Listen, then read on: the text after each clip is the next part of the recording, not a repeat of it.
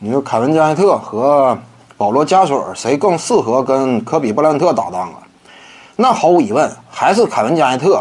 这个有什么讲什么？加内特呢，比什么邓肯呐、诺维斯基啊之类的都有缺陷，对不对？尤其以大当家的身份，他因为呢这样一种进攻火力啊，够不上诺维斯基那样一种层次，够不上内线擎天一柱的那样一种级别，所以呢，他要是老大的话，这个球队上限呢不高。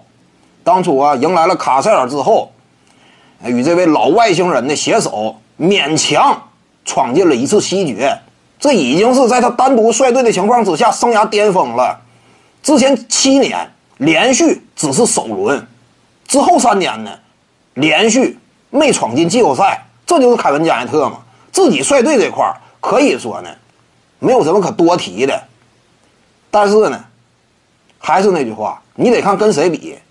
加内特的进攻，他无论是策应还是强攻，跟一等一的。能够围绕他核心舰队可以争冠级别的邓肯和诺维斯基相比，加内特肯定是第一块。但是你要说跟保罗加索尔这样的比，你仅就核心老大这个角度，加内特也是能够压盖保罗加索尔的，对不对？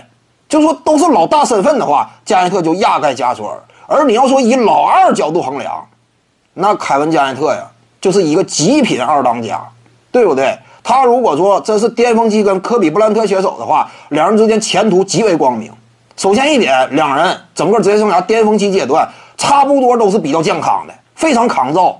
再有一点呢，加内特攻守俱佳，对不对？这点至于老二而言非常重要，攻守俱佳，而且进攻端实力怎么讲呢？人家跟邓肯、诺维斯基比是差，比保罗加索尔强还是强的，无论策应还是强攻，再加上防守好。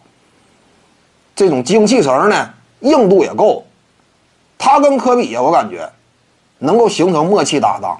他俩性格上对于篮球的偏执，对于胜利的渴望也极为相近。所以他俩真要是能巅峰期携手的话，我估计是一对好搭档。成就啊，那你说比保罗加索尔拿能不能拿的冠军多？我认为能。徐静宇的八堂表达课在喜马拉雅平台已经同步上线了。